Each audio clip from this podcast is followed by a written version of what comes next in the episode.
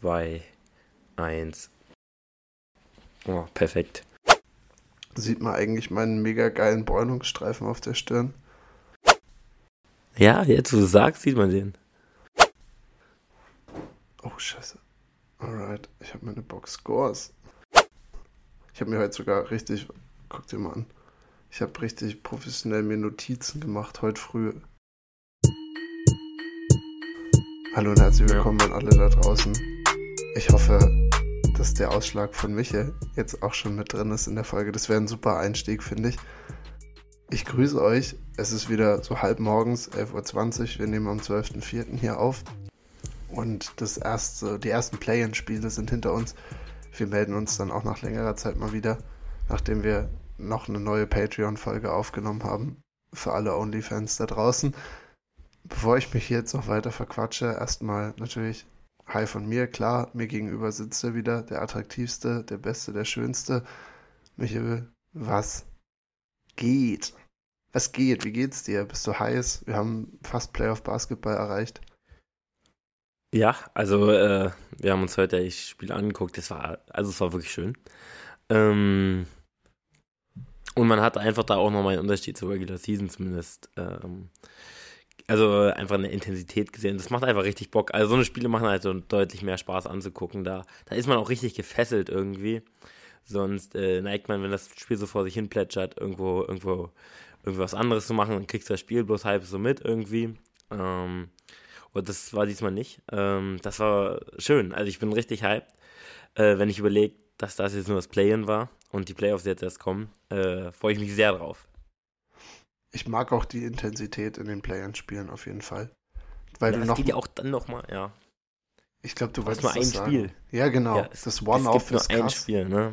Ist halt der Fußball-Vibe so. Also der, dieses DFB-Pokal-Vibe. Ähm, du hast ein Spiel und du or die.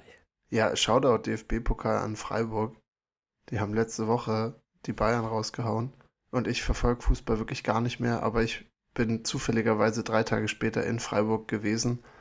Die Stadt äh, hat immer noch geglüht. Sie haben dann zwar wieder gegen Bayern verloren in der Bundesliga.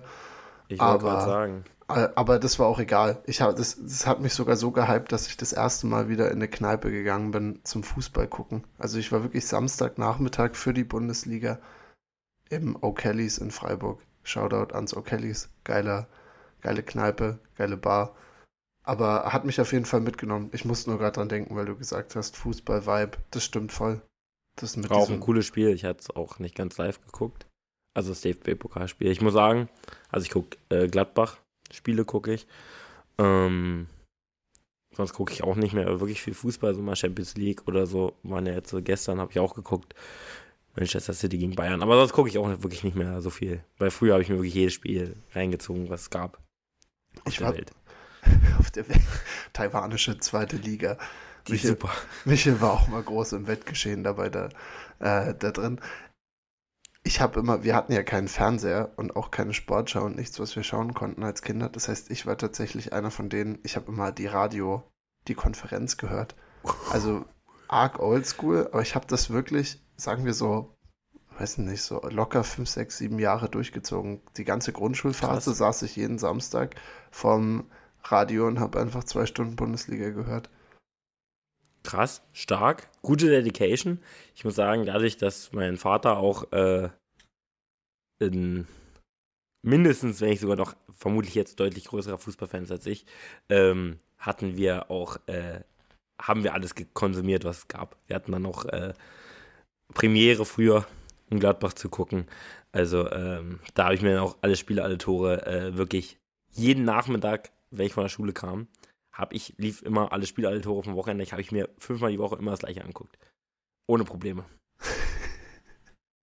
es war wirklich Weltklasse. Es ist wirklich auch eine ikonische Phase gewesen, finde ich. In der, ja, in der Bundesliga auf jeden Fall. Ja, also, waren auch irgendwie, also, kurz noch über Fußball, die, die Spieler, die einfach da so gespielt haben, es waren einfach, einfach geile. Mladen Petric, ist ein Macher gewesen. Wo, wo war der nochmal? Du musst mich abholen. HSV. Der Name sagt HSV. HSV. Und Hertha. Uh. Ähm, ja, ich, äh, so damals, das war eine wirklich geile Zeit. Ich ich, hab ich gefühlt. Also würdest du sagen, jetzt wo wir schon so nostalgisch unterwegs sind, dass Fußball, also es ist ja dann immer schnell die, die Schlussfolgerung, dass Fußball damals einfach noch realer war. Weißt du, also Leute, die jetzt so 50 sind, würden ja jetzt, also wenn wir hier so schwelgen in 2007, würden die ja einfach sagen, ja, Fußball, das waren damals auch noch Charaktere, das hast du jetzt ja gar nicht mehr. Jetzt ist ja, weiß ich nicht, viel mehr auf Geld oder so. Gehen wir auch so weit? Machen wir jetzt den Kreis voll oder eher nicht? Den, den, ähm, nee, will ich eigentlich auch gar nicht machen. Also klar geht es immer um Geld, aber es geht ja in jeder Sportart um Geld. Es geht sogar eigentlich in fast allen Sachen um Geld. Irgendwann. Ähm, deswegen. Hätten die damals die Chance, also die damals hätten genauso gehandelt, wenn sie jetzt so viel Geld machen könnten. Also, die. Es war nur damals noch nicht so das Ding. Ich denke auch, und ich meine, das war jetzt ja nicht so, dass die so sich drastisch verändert hat, dass die Leute damals ja. so einen Hunderter verdient haben pro Spiel und jetzt auf einmal so viel. Also, das waren ja damals auch schon sehr reiche Legionäre. Aber geil. Gut, dass wir nochmal hier über die Bundesliga connecten konnten. Das finde ich echt mega. Wie geht's dir sonst so allgemein, bevor wir hier ins Basketballgeschehen einsteigen? Was geht bei dir? Gut. Ich habe nächste Woche drei Vorträge. Ähm, Fühlst du dich bereit dafür? Nein. Hm. Warum ähm, nicht? Deswegen. Weil ich noch nicht viel gemacht habe. Ähm, und deswegen, äh, ja. Bin ich ähm, werde ich mich da jetzt äh, die nächsten Tage dran setzen. Heute ist Uniliga, deswegen werde ich heute auch nichts machen, aber dann morgen. Mega gut, mega gut. Aber was ist das spannendste Thema aus deinen Vorträgen? Kannst du, kannst du uns schon verwöhnen mit irgendeinem richtig interessanten mhm. Thema oder ist eher nicht so also, nice? sind ja eigentlich nicht nice. Also ich habe Höhentraining, da halte ich einmal einen Vortrag drüber. Dann über äh, Irritationen im Geografieunterricht. Und der letzte Vortrag ist über die Ursprünge der Leichtathletik in Jena. In Jena?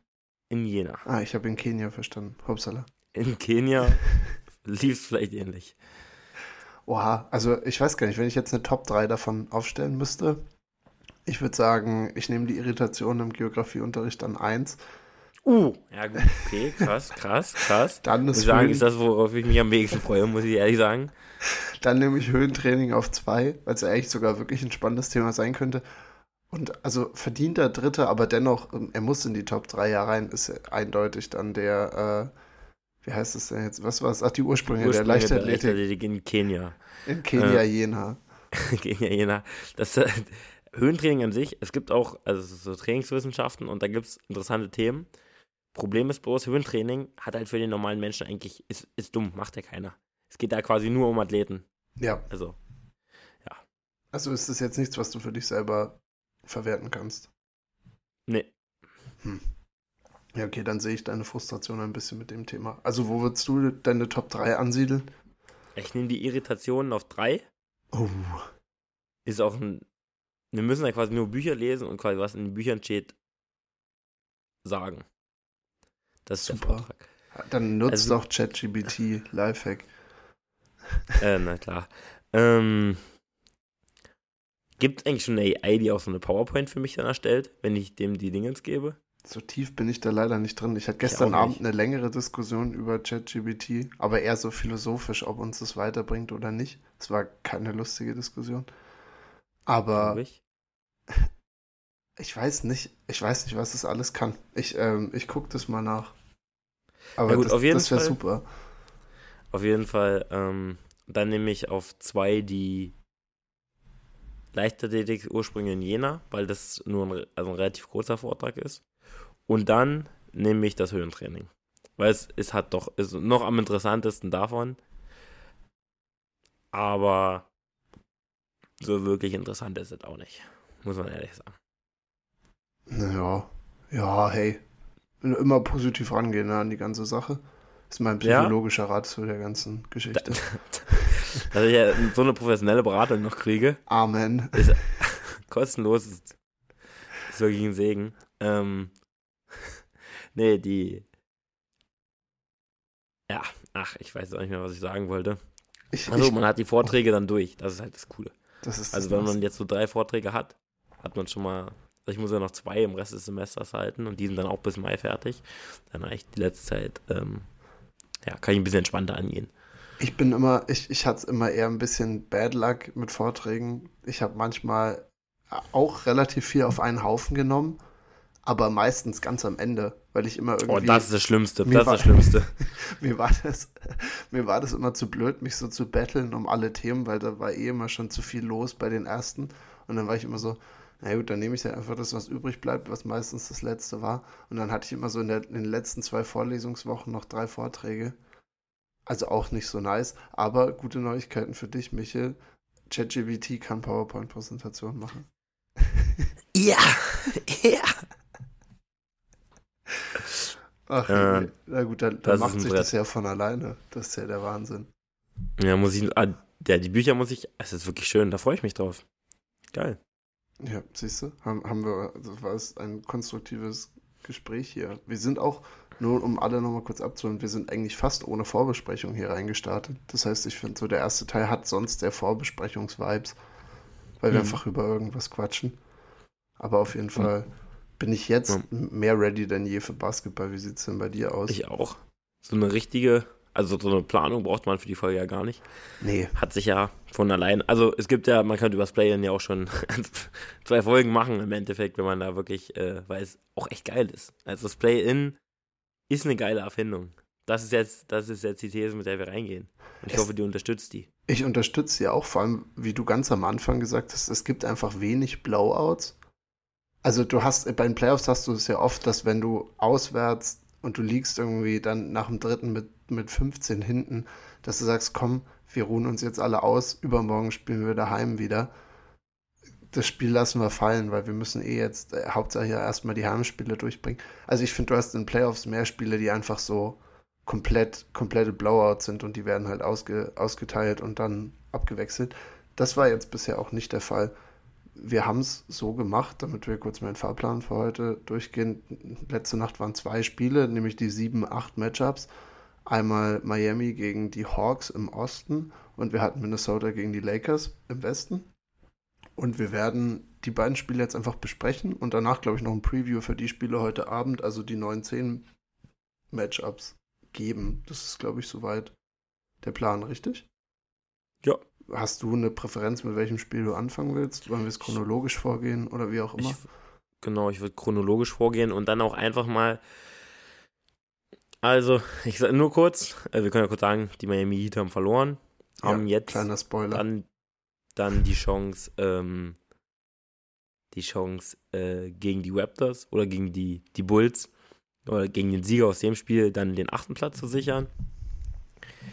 Ich muss ehrlich sagen, ein bisschen räudig ist, weil eventuell die Bugs gegen die Heat spielen könnten und das immer noch ein bisschen schwerer ist. Aber man muss keine Angst mehr vor den Heat haben. Das äh, ist okay, super Einleitung. Ich meine, also wir haben es eigentlich so gemacht, dass wir, dass wir, ja, dass wir, wir haben die Spiele aufgeteilt. Also ich habe mich ein bisschen mehr mit Atlanta, Miami beschäftigt und äh, mich mit Minnesota Lakers, weil beide übertragen wurden und wir hier relativ früh aufnehmen, um beide zu gucken. Jedenfalls Genau, also ich, ich hatte so ein bisschen das Spiel Atlanta-Miami, aber ich finde deinen ersten Takeaway tatsächlich auch so, so wie du es gesagt hast. Also die Heat waren wirklich, ja, krank underwhelming. Und jetzt die Hawks, Bodenlos. die Hawks reiten wirklich eine Welle. Jetzt, ähm, ich weiß gar nicht, wir müssten, glaube ich, vielleicht noch mal kurz vor dem Play-In ansetzen. Hast du die Berichte um die Hawks mitbekommen? Was meinst du? Also eigentlich denke ich, dass ich alles mitbekommen habe, wenn es irgendwas Wichtiges gab, aber das Fällt mir jetzt gerade nicht ein, was du meinst. Also bei den Hawks äh, wurde, nachdem die Saison beendet war, und das ist, wurde von Kevin O'Connor berichtet, das ist auch einer, den ich öfter im Podcast höre, deswegen habe ich mir dann die ganze Storyline nochmal angeschaut. Und es sind das erste Mal, also nicht das erste Mal, aber es sind verstärkt jetzt Re Reports rausgekommen, dass die Hawks versuchen oder, oder werden in der Offseason, je nachdem wie halt jetzt die Playoffs laufen, werden sie sich so eine Umstrukturierung des Rosters eventuell angucken. Und einer, der da halt natürlich sofort ins Auge fällt, ist Trae Young. Ja, das habe ich doch auch. Genau, also einfach, es, es wurde jetzt das erste Mal aktiv angesprochen, wie die neuen Dynamiken bei den Hawks sind, weil, wie gesagt, das ist der dritte Coach jetzt, also Quinn Snyder ist der dritte Coach, unter dem Trae Young spielt. Er ist ja so ein bisschen das Gesicht der Franchise und Quinn Snyder hat, kommt von diesem Greg Popovich ähm, Baum, von der Ausbildung sozusagen. Das heißt, ein sehr Kult, also so Culture-Typ, der ja, der, der da wirklich investiert ist, was aufzubauen, hat auch einen relativ langen Vertrag mit viel Geld unterschrieben. Und genau, das heißt, es war jetzt das erste Mal so die Frage, hey, was passiert eigentlich mit den Hawks? Kann Trae Young theoretisch, ist es eine Möglichkeit, dass er vielleicht getradet wird, wenn es jetzt wieder nicht läuft, aber genau, praktisch in diese ganzen Unruhen und Trae Young wurde auch dazu gefragt, also es war alles wieder so ein bisschen, ein bisschen wieder aufgeheizt, die Stimmung in Atlanta. Nach diesen ganzen Unruhen spielen sie jetzt halt dieses erste Play-in-Spiel und gewinnen es gegen die Heat und gehen jetzt als Nummer 7 in den Osten rein. Hast du noch irgendwie einen Take dazu, also zu, zu Trae Young und ja, der ganzen Thematik, die da so. Ich fand es auch komisch, dass sie jetzt aufgekommen ist, weil es wirkte so, als wäre die Saison schon vorbei für die Hawks. Dabei geht es jetzt halt in die Postseason sogar. Ja, aber wenn man ehrlich ist, muss man ja darüber nachdenken. Also, äh, das war, hatte ich vielleicht deswegen gar nicht mehr so im Kopf, weil ich mir eh dachte, ähm, naja, das, wie es jetzt läuft, so kann es ja nicht weitergehen. Ja. Außer sie putzen jetzt die Celtics weg. Äh, und wenn das deine letzte Hoffnung ist, dann äh, se sehen die Chancen nicht gut aus. Deswegen, ähm, ja, ich denke, da muss irgendwas her. Aber ich, wie gesagt, momentan ist der Trade-Wert für ihn vermutlich auch an einem All-Time-Low. Also, oder vielleicht war er vor ein paar Wochen noch, noch tiefer. Äh, aber er ist jetzt nicht besonders hoch. Wenn man jetzt vergleicht, wie sie damals in den Conference Finals waren, da dachte man, oh ja, äh, Trey, super Franchise-Player. Und äh, ja, momentan denkst du dir so, mit dem Typen gewinnst du halt eben nicht. Und bringt zu viel Unruhe, ist kein Leader. Äh, und das ist ja genau das, was du von deinem Franchise-Player haben willst. Und ja, es ist ein komischer Zeitpunkt irgendwie gewesen, aber ich fand irgendwie, das war jetzt so ein bisschen unausgesprochenes Geheimnis, weil was willst du groß verändern? Also, kein anderer Spieler wird dir so viel, also würde so eine große Veränderung überhaupt für eine große Veränderung sorgen.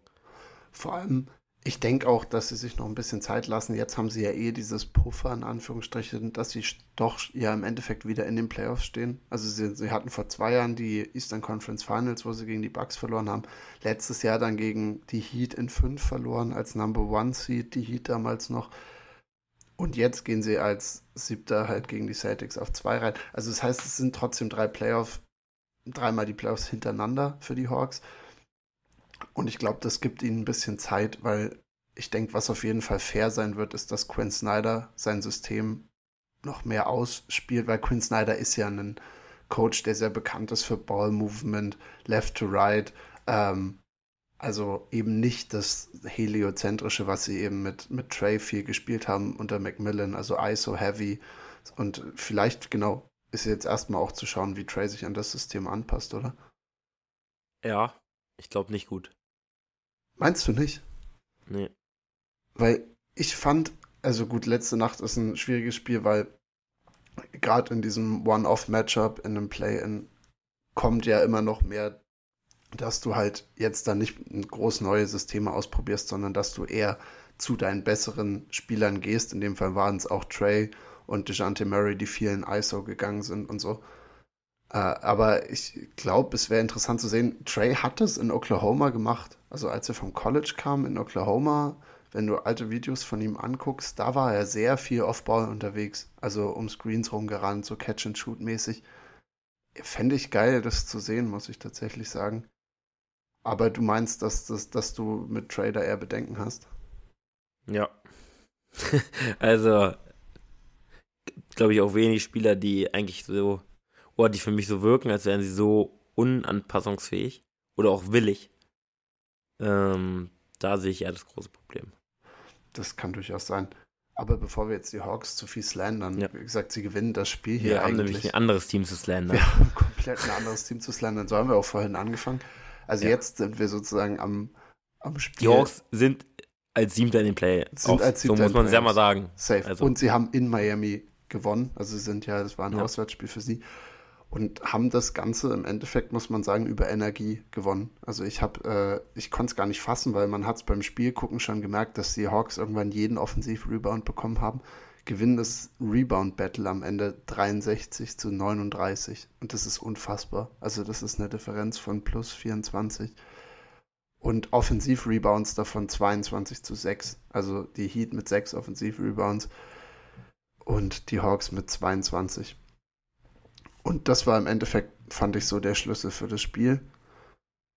Du hast nämlich, also wenn du dir alles andere, ich gehe jetzt einfach noch mal kurz den Boxscore durch, Field Goals haben sie wie gesagt, treffen sie 47 Prozent, aber werfen 24 von draußen überhaupt nur. Aber haben halt gefühlt jedes Mal, wenn sie einen Dreier verworfen haben, ihren Miss bekommen und dann in einer Second Chance die Punkte gemacht.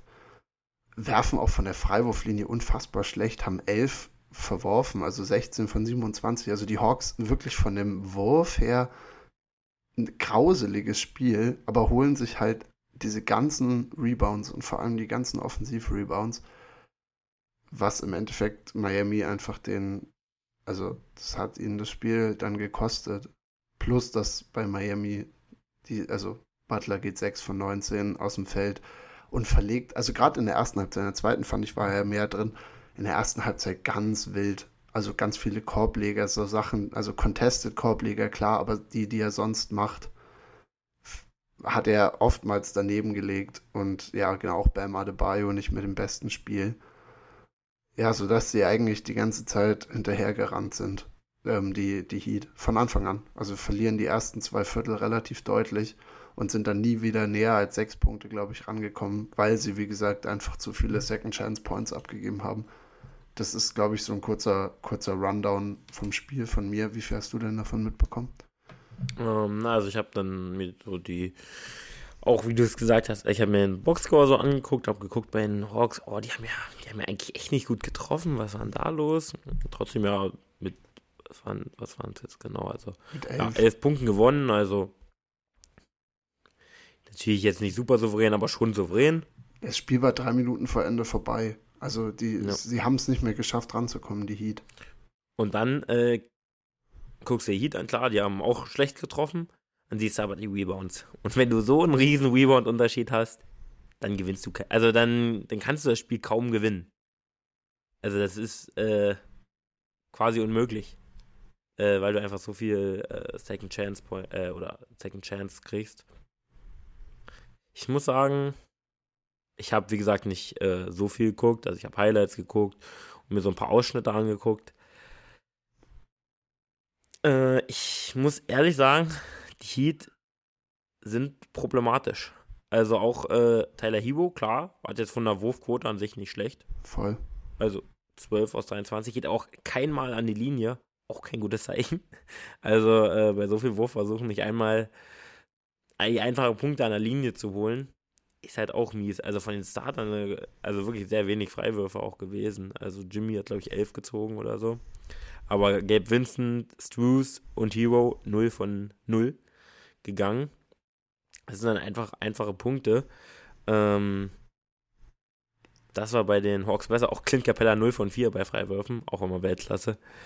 Das sieht so falsch aus, wenn er wirft. Also ich durfte, ich habe mir alle vier Jahre live angucken dürfen. Bro, also das sieht schlimmer aus, als wenn ich Freiwürfe Aber werfe. 21 Rebounds geholt. Ja. Das ist natürlich 8 Offensive, das ist natürlich auch ein Brett. Hat, die 8 Offensive zu geben war oftmals auch Produkt davon, dass die Heat, also ich fand, was sie in der Defense gespielt haben, war wirklich oft mega geil. Also Sportstra, ich dachte halt, dass sie vor allem auch Trey Young einfach wie letztes Jahr in der in dem Best of Seven in der Serie in der ersten Runde dass sie Trey Young einfach in die in die Hölle schicken und den praktisch unspielbar wieder machen. Und ich fand auch das System, was sie angedacht haben, war oft sehr gut. Also er wurde oftmals mit zwei gedoppelt. Es gab immer also ähm, Weakside Help. Also sie haben wieder sehr kreative Defensiv, also so Schemes sind sie gelaufen. Aber dadurch haben es manchmal, haben es die Hawks dann sehr gut geschafft, das auszuhebeln. Einfach mit einem Pass und wie gesagt, oft, manchmal hat dann Bam Adebayo halt im Rebound gefehlt und Clint Capella hat sich jeden Rebound geholt, den du, den du dir holen kannst.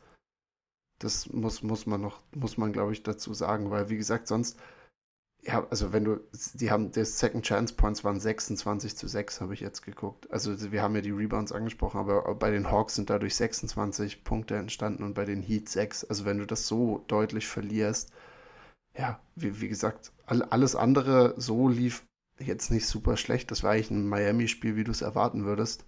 Und wenn Butler ein paar mehr Würfe trifft und sie halt irgendwie was an den Brettern machen, gewinnen sie das auch, aber haben halt irgendwie nicht damit gerechnet.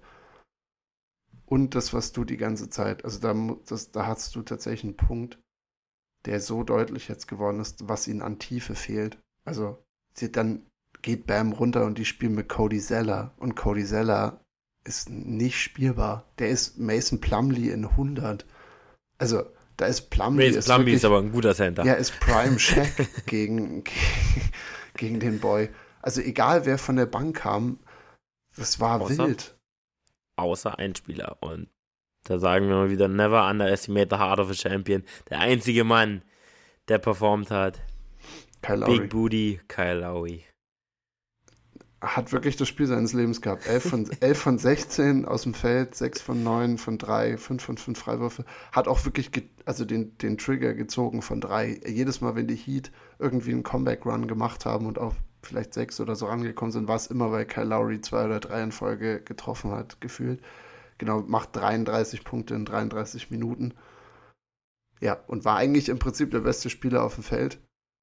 Also ja, weil die Hawks halt einen sehr guten Team-Effort hatten. Aber bei ja. den Hawks war's, war, ist keiner jetzt, wie du es erwarten würdest, eigentlich, weißt du, dass es sehr star-heavy wird. Also, dass irgendwie Trey dir jetzt 40 aufgelegt oder DeJounte für fast 30 geht, war gar nicht der Fall. Murray geht, also DeJounte Murray geht für 18 und Trey Young geht für 25. Beide auch nicht mit überragenden Quoten aus dem Feld. Schlecht von drei getroffen wenn du die Bank anguckst, ist, die haben nur vier Spieler gebracht von der Bank, also ja. Nine Man. Und dann 12, 17, 10, 14. Ja. Das ist natürlich, und wenn du dann dagegen, klar, du hattest Kyle Lowry von der Bank, der ja aber auch 33 Minuten gespielt hat, also auch eigentlich Starter mehr als. Genau. Dann aber 2, 0, 2, 0, der Rest der Bank von den äh, Heat. Klar, da waren auch Kyle, äh, Kyle Kevin Love und äh, Cody Zeller, die nicht viel gespielt haben, oder Depot. Aber die haben ja auch sonst nichts gebracht. Und Cody Martin hat aber 29 Minuten, 0 Punkte. Also wenn du da, da guckst, was da von der Bank kommt und das dann vergleichst mit den Punkten, die dann von, ähm, von, den, von der Hawks Bank kommen, ist schlecht, ist nicht gut. Und vor allem, also gerade bei der Bank ist mir die, der, so der Energieunterschied aufgefallen. So Jalen Johnson und Okongwu vor allem. Oh. Also Kongo mit vier Blocks, so, das war abgedreht. Jalen Johnson drei Steals, also waren sehr Turnover-heavy dabei. Plus die Rebounds, die sie geholt haben. Wie gesagt, Jalen Johnson holt in 14 Minuten sieben Rebounds. Und davon waren, glaube ich, vier oder fünf offensiv und hat das sofort in einfache Punkte umgemünzt. Geht auch 5 von 8 aus dem Feld dadurch, weil es halt viele einfache Punkte war. Sadiq Bay war auf einmal auch, hat Dreier getroffen, zwar auch viel verworfen. Aber genau, also die Bank hat, hat ihnen extrem viel gebracht, weil wie gesagt, von den Startern war jetzt bei den, bei den Hawks nichts, nichts Überragendes dabei, wie du auch gesagt hast. Also es gab nicht den einen Standout-Spieler, aber haben sich das wirklich gut, also gut erarbeitet. Und Jeka Okongwu ist ein super Mann, finde ich. Wirklich, ja. ohne Witz. Ich feiere den echt hart. Also, wenn der reinkommt, der ist so ein Energizer und defensiv echt eine Maschine. Also ja. eine richtige Maschine, weil der auch super fix auf den Beinen ist. Also richtig guter Spieler. Und wenn du dann anguckst, einen Sadiq Bay von der Bank zu bringen, äh, der würde 40 Minuten bei den Heat spielen. Ja. also, also die, wenn, die Heat würde, hätten sich, glaube ich, Bogdanovic. Hätten also, sich alle gewünscht von der Bank, von den Hawks. Alle. ja, also das, das wären wirklich, das wären, also wenn du überlegst, Bam, Hero und, und Jimmy, aber die Rest, die wären die viertbesten Spieler, die Bankspieler von den Hawks bei den Heat. Ja. Äh, also, das zeigt schon, wie schlecht das Team eigentlich ist, wenn man ehrlich ist. Ja, und dass du halt, also dass sie sehr auf ihre Starter sich halt verlassen müssen. Ja. Und, und das halt in dem Moment jetzt auch nicht der Fall war. Man muss auch dazu sagen, in der ersten Halbzeit, die Heat also wir haben jetzt vor allem die Rebounds und alles angesprochen. Es waren auch offensiv wilde Sequenzen dabei. Also so dieser, der Spielfluss, den sie haben, sonst, äh, vor allem, weil halt die Dreier sind auch nicht so super gefallen, aber es waren, also vor allem Tyler Hero, finde ich, hat manchmal so oder hatte so viele wilde Ballverluste dabei. Und das war vor allem, war das in der ersten Halbzeit sehr critical, weil sie da weit dann in Rückstand geraten sind. Also diese ganzen Comebacks, die sie hätten machen müssen, wäre gar nicht drin gewesen, weil, wenn man mal guckt, sie verlieren das erste Viertel, glaube ich, mit neun Punkten und das zweite dann nochmal mit sechs. Das heißt, die Hawks waren wirklich mit 15 zur Halbzeit vor und zum Teil auch über 20 vorne in der ersten Halbzeit. Und das war, weil die Heat wirklich Turnover ohne Ende produziert haben, ganz komische Würfe früh in der Shotclock genommen. Also das war auch, wo Lowry noch nicht so heiß gelaufen ist, hattest du ganz oft diesen Move, ich weiß nicht, ob du den kennst, dass du, dass sie zum Korb dribbeln, aber unterm Korb lang und praktisch dann zu einem Corner dann haben sie Face-Up im Corner und gehen dann hoch für drei. Also sie dribbeln sozusagen einmal quer übers ganze Feld bis zum äußeren Punkt und versuchen dann ohne jeglichen Rhythmus einen Dreier reinzuwerfen. Und das war zwei, dreimal der Fall. Und da waren noch so 18 Sekunden auf der Shotclock. Und es war so, das war keine gute Offensivposition. Dann ganz viele Misskommunikationen auch. Also das ist mir offensiv bei den Heat aufgefallen dass es da einfach gar nicht richtig zusammengewirkt hat. Und vieles war, glaube ich, auch eben daher, dass sie, dass, dass Jimmy eben nicht so viel getroffen hat und dadurch so diese stabile Präsenz, weil der Junge hat, ähm, glaube ich, die letzten zwei Monate der Regular Season über 50 Prozent aus dem Feld geworfen. Ja, und war super heiß. 60 also Prozent also. aus der Midrange. Also wirklich, dass du wusstest, wenn wir einen Korb brauchen oder Ruhe, dann geben wir den zu ihm und er macht uns da einen Korb, einen relativ einfachen. Und das hat alles gefehlt und dann war halt viel, ja, viel, viel äh, Druck auch auf Tyler Hero und ja. Auch Dreierquote bei Jimmy in den letzten Wochen richtig gut gewesen, 44 Prozent oder so ja. bei 1,5 Versuchen. Äh, natürlich jetzt nicht das hohe Volumen, aber das ist natürlich immer auch so das Ding. Wer den noch mehr hätte, wäre es natürlich noch besser. Aber, ähm, ja, jetzt haben sie, sie haben ja noch eine Chance, so ist es nicht. Wollen ähm, wir das gleich noch mit besprechen? Wollen wir da gleich weitergehen? Genau, würde ich auch gleich machen. Würde ich auch sagen. Also nur, vielleicht nur kurze Hawks spielen jetzt gegen die Celtics. Das werden wir einfach in der, neunten, in der nächsten Folge alles ausführlich besprechen. Aber so ein kurzer Take, was, was wird passieren? Wie viele Spiele geben wir den Hawks? Eins. Also fünf. Ich hätte ähnlich gesagt. Vielleicht reiten sie jetzt diese Hypewelle so ein bisschen. Ja, ich könnte mir auch zwei vorstellen. Mehr aber eigentlich nicht. Sie haben aber auch damals die 76ers besiegt, wo es auch keiner mit gerechnet hatte. Äh, da war aber Trey Young auch irgendwie noch mehr der, der Villain. Äh, auch gegen New York damals. Ähm, nee, ich kann mir nicht vorstellen. Eigentlich zwei ist schon viel. Also muss man echt sagen. Kann, kann passieren. Aber es kann auch passieren, dass die, die Celtics die 4-0 wegklatschen die Celtics haben, ich sehe vor allem ein Problem auch in der, in, in, im Angriff für die, ähm, für die Hawks. Also vor allem offensiv, weil die Celtics so viele einfach, die haben ja die ganze, das ganze Team besteht eigentlich aus elitären Verteidigern. Und ich glaube, die werden es den Hawks echt schwer machen. Weil, weil dann, also ich kann mir vorstellen, dass das wieder eine Serie wird, wo Trey einfach gut ausgeschaltet wird. Weil ja, sie so viele Lo ja. Jungs haben. Also egal wer, die können ja 1 bis 5 einfach alles durchswitchen.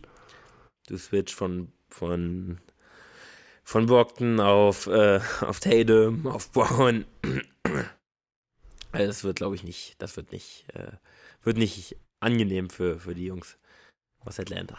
Und ist, glaube ich, gleichzeitig für die Celtics eine gute Probe, ich, weil sie hatten, also die Celtics hatten so ein bisschen Schiss, glaube ich, von Miami, auch wenn sich jetzt gezeigt hat, man sollte eigentlich keinen Schiss von Miami haben.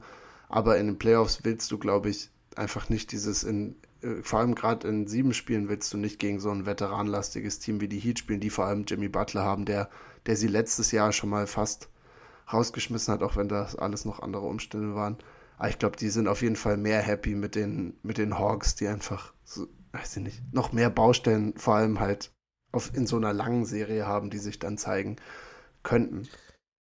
Glaube ich auch. Aber ja. ich sehe trotzdem auch nicht den, den Fakt, dass irgendwie die Nein. Bugs. Also wenn. Nein.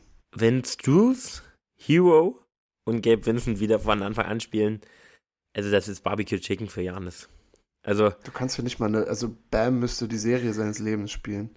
Der müsste einfach fünf Mann verteidigen. Also ja. Jimmy verteidigt vielleicht noch einen, aber er müsste wirklich vier Mann verteidigen. Weil ja. gegen die kann ja eigentlich jeder attackieren. Da kann auch, ja. also erstmal Brook, wenn der die auf dem Rücken hat, macht er auch seinen Korb. Ja. Wenn Drew einen von denen vor sich hat, kann er ihn auch unter der Zone drücken und da einen Punkt machen oder auch einfach driven. Also ich sehe da so viele Baustellen. Ähm, oder wenn Kevin Love. Also. Der ganze Backcourt, also das ist. Das und der Frontcourt. Und der Frontcourt eigentlich. Also aber Frontcourt, wie gesagt, durch, durch Bam und Jimmy kannst du das noch ein bisschen ja. abfangen, defensiv. Aber der Backcourt, und dann hast du Kyle Lowry mit 50 da drauf, äh, der auch nicht mehr der, weißt du, der gritty Verteidiger ist, der immer war, so Pat Bev, ja, der halt die Leute Fall. dann mal Fullcourt irgendwie ja. in Dingen sind. Und wenn, wie, wie, gesagt, was die Heat auch Sollte aber auch nicht mehr sein. Also, das sollte, sollte nicht seine Rolle sein. Nee, und also auch offensiv die Heat. Ja. ja, würden, sagen wir, es kommt wirklich zu diesem 8-1-Matchup, über das wir jetzt die ganze Zeit schon hypothetisch reden. Also, die, die könnten, die Bugs könnten Lockdown gehen, glaube ich. Weil wenn die, die Heat haben offensiv auch jetzt gegen Atlanta, wie gesagt, nicht so viel gezeigt, dass du da irgendwie Angst vor ihnen haben müsstest. Das Einzige, was gut funktioniert, ist der, pa ist der Pass zu Bam und der macht sozusagen, dann cuttet Jimmy oder, oder Hero oder, oder Lowry, cutten rein und haben dann so einen kleinen Floater. Das machen sie öfter und das war ein Shot, der gut gefallen ist. Also, dass einer penetriert und dann einen kurzen Pass zurück, also einen kurzen Pop-Pass spielt. So, das, das fand ich ein System, was gut funktioniert, aber sonst müssten die anderen halt irgendwas auch von draußen treffen. Macht das aber alles keinen Sinn. Also, ja. die, die Heat, wir haben jetzt schon darüber geredet, als würden sie das nächste Spiel gewinnen, spielen gegen den Sieger von Chicago und Toronto. Heute Nacht. Heute Nacht um 1 Uhr. Wen siehst du denn da vorne? Es ist schwierig, muss ich ehrlich sagen. Also, ich finde es schwieriger, als man denkt, weil es sind beide irgendwie Teams, die man schlecht einschätzen kann. Ähm, das müsste in Toronto sein, oder? Ja. Ja. Genau. Toronto auf 9 reingekommen. Ich gehe auch mit Toronto. Ähm, aber ist auch so ein bisschen shitty. Also Toronto an sich eigentlich das viel bessere Team, in meinen Augen zumindest, aber bekleckern sich halt auch nicht mit Ruhm, ganz einfach. Also äh, spielen leider auch zu schlecht, als dass man sagen könnte, dass sie das jetzt zu 100% gewinnen, aber äh, ja, ich sehe sie ja schon vorne ich bin eigentlich ganz heiß auf die, auf die Bulls, weil hm. die Bulls irgendwie nur in den letzten so sechs Wochen der Saison haben sie auf einmal zu den besseren Teams gehört. Pat Bev. Pat Bev. In, in seiner Ära sind sie ein Winning-Team. Aber vor allem eben Zach Levine. Es, ähm, es spielt gerade wirklich eigentlich wie der All-Star Zach Levine vom letzten Jahr oder letzt, vor zwei Jahren. Also das, das ist eigentlich gut und irgendwie in der Defensive, das funktioniert gerade auch ganz okay bei den Bulls. Ich habe jetzt nicht genau, ich weiß jetzt nicht, wo sie defensiv ranken insgesamt, aber ich, ich würde, glaube ich, sogar Chicago vorne sehen. Einfach nur, also du hast übrigens The Rosen wieder in Toronto. Geiles, geiles Match. Boah, stimmt, das könnte auch wild werden. Das aber, könnte wirklich wild werden. Aber eben, die Bulls haben meiner Meinung nach mit Levine und Rosen für diese für diesen One-Off mehr individuelle Scoring-Klasse. Also die, die Toronto würde ich, in der Serie würde ich Toronto, glaube ich, auch easy vorne sehen. Ja. Aber durch dieses Einspielding hast du, die haben dir mehr, die dir, wie gesagt, einfache Punkte, ein Bucket, was auch immer geben können. Und Toronto bräuchte einen ganz schönen Team-Effort. Vor allem sehe ich gerade, ich glaube nicht, dass das ein Problem sein wird heute Abend, aber Fred Van Vliet und OG Ananobi stehen gerade noch als, als questionable auf der Liste. Und also das wäre ja Quark. Also da bräuchten da bräuchte Toronto eigentlich nicht so richtig anfangen zu spielen, weil du eben gerade Ananobi brauchst gegen diese zwei Wings, also gegen DeRozan und äh, Levine. Ja, und, der muss auch einen, einen guten Job abliefern, auf jeden Fall. Oh, ich, das würde ich so fühlen, wenn DeRozan da so für 40, 50 geht, nur aus der Midrange scored.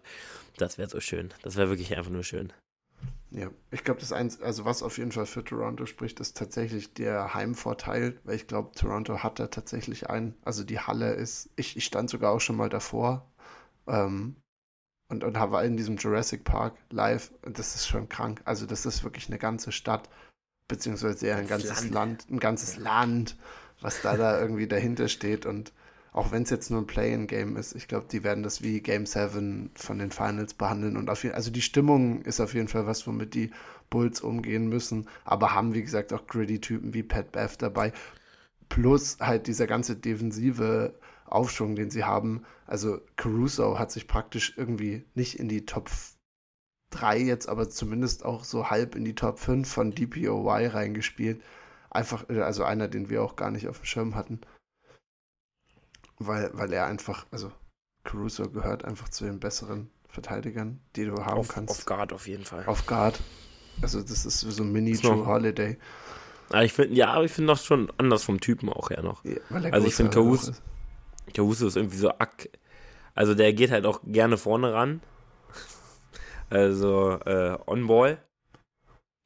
Ähm, und Drew macht das ja auch, macht auch viel öfter mal einen Block oder also der so um Screens finde ich kommt Drew halt krank rum und auch im Post ist Drew ein besserer Verteidiger, aber weil er halt kräftiger auch ist. Er ist noch ein bisschen aktiver irgendwie Caruso. Also mehr skilled in der Defense würde ich schon sagen ist Drew, aber Caruso ja, macht halt auch viel mit Hustle weg, muss man ja. mal sagen also Drew ist ja auch eine, also das war deswegen so eine Mini-Comparison, ja. weil also keiner ist so wie Drew Holiday auf dem, auf dem Guard-Verteidiger, also da ist er halt einfach der Beste der Liga.